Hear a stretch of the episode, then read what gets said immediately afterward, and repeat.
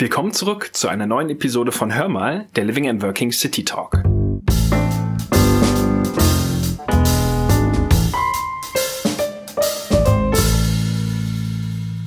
In dieser Folge geht es um die Nutzungsart Wohnen und ihr werdet mehr über unsere Fondsimmobilie Leo erfahren.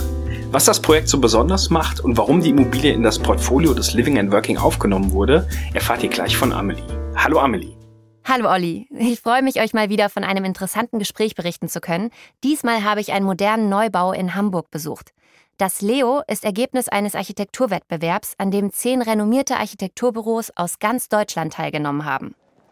Vor dem Eingang treffe ich mich mit Architekturstudentin Lisa. Ihr könnt euch gar nicht vorstellen, welche Begeisterung sie für das Gebäude ausgestrahlt hat.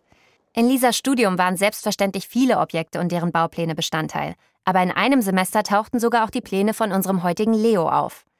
Aber ein Bauwerk von stadtweiter Bedeutung war doch etwas Besonderes. Mit zwölf Etagen direkt an der Magistrale Oberaltenallee wird Leo ein Teil der Hamburger Skyline. 2022 wurde das Wohngebäude im Nordosten Hamburgs im beliebten Stadtteil Barmbek Süd nahe der Außenalster gebaut. Lisa gesteht mir, welch ein einmaliges Gefühl es für sie ist, in einen Raum zu gehen, den man kennt, bevor man die Tür aufmacht. Den Namen Leo verdankt das Objekt der Lage an den Straßen Oberalten und Leo-Leistikow-Allee. Das Gesamtprojekt umfasst sieben Häuser mit insgesamt 184 Wohneinheiten, einer Gewerbeeinheit sowie einer gemeinschaftlich nutzbaren Tiefgarage. Die rotbraunen Backsteinfassaden wählten die Architekten aufgrund der traditionellen in Hamburg typischen Ziegeloptik und der Loftbauten der Gründerzeit, erzählt Lisa.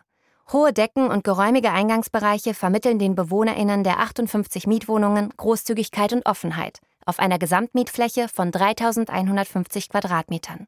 Die Umgebung des Leo bietet den Mietern eine optimale Infrastruktur. Lisa erklärt mir, dass in unmittelbarer Nähe das Shoppingcenter Hamburger Meile ist. Kultur- und Bildungseinrichtungen sind ebenfalls nicht weit entfernt. Die Nähe zum ÖPNV mit zwei in fußläufiger Entfernung gelegenen U-Bahn-Stationen ist dazu noch ein großer Pluspunkt. Im Innenhof gibt es einen Spielplatz und auch genügend Parkplätze. Breit grinsend erzählt Lisa, dass man aber bloß nicht vor dem Gebäude im Halteverbot parken sollte, denn direkt nebenan befindet sich eine Polizeiwache. Eine öffentliche Grünanlage liegt unmittelbar vor der Tür und führt direkt bis zum Alsterkanal. Hier wohnt man in der Großstadt, am Wasser und im Grünen zugleich. Etwas, das Lisa sehr vom Leo begeistert. Natürlich haben wir uns die Wohnung beim Bau auch mal anschauen dürfen. Sehr gerne würde ich eine Wohnung für mich anmieten, aber die Anfrage ist enorm, erklärt sie. Die Wohnungen sind hell und lichtdurchflutet und vom Balkon aus spürt man die ganz besondere Atmosphäre des Stadtteils Barmbek Süd, die sie der Alster verdankt. Ein Blick vom Alsterufer auf die Silhouette der Hansestadt mit Elbphilharmonie, Michel und Fernsehturm ist einzigartig. Rund um die Außenalster ziehen sich Fuß- und Radwege. Die Außenalster selbst wird vor allem zum Segeln und Rudern sowie auch zum Tretbootfahren und Stand-up-Paddling benutzt. Hier ist immer was los. Aber zurück zum Leo, das Objekt bietet Wohnungen, die in der Hansestadt Hamburg mit rund 1,9 Millionen Einwohnern einzigartig sind. Außerdem zeigen derzeitige Prognosen, dass voraussichtlich im Jahr 2035 die 2 Millionen Einwohnermarke überschritten sein wird. Witzeln, scherzt Lisa, da wartet sicherlich noch mehr Arbeit bzw. Wohngebäude auf uns Architekten. Mit der Hafen City, zu der auch die Speicherstadt und das benachbarte Kontorhausviertel zählen, beide sind seit 2015 Teil des UNESCO-Weltkulturerbes, setzt Hamburg europaweit neue Maßstäbe der integrierten Stadtentwicklung. Wusstet ihr schon, dass die Hansestadt mit über 2500 Brücken zu den brückenreichsten Städten der Welt gehört und somit Amsterdam und Venedig übertrifft? Die vielen Brücken sind auch notwendig, da Wasser rund 8 Prozent der Gesamtfläche der Stadt ausmacht. Dafür sind rund 72 Prozent der Fläche begrünt. Damit gehört Hamburg im wahrsten Sinne zu den grünsten Metropolen der Welt. Das war's von mir mit dieser wirklich lebenswerten City.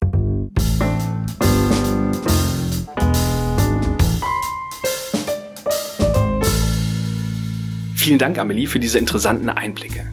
Das Objekt zeichnet sich besonders durch die gefragte Kombination aus bezahlbarem und zentralem Wohnraum aus. Das Leo steht somit für urbanes Wohnen in der Großstadt, am Wasser und im Grünen zugleich.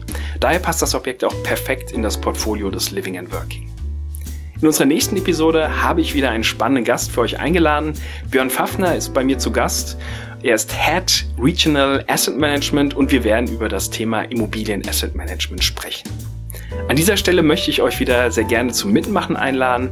Schickt uns gerne eine E-Mail mit euren Fragen, Themenwünschen oder auch Anregungen an living and working-podcast at swisslife-am.com.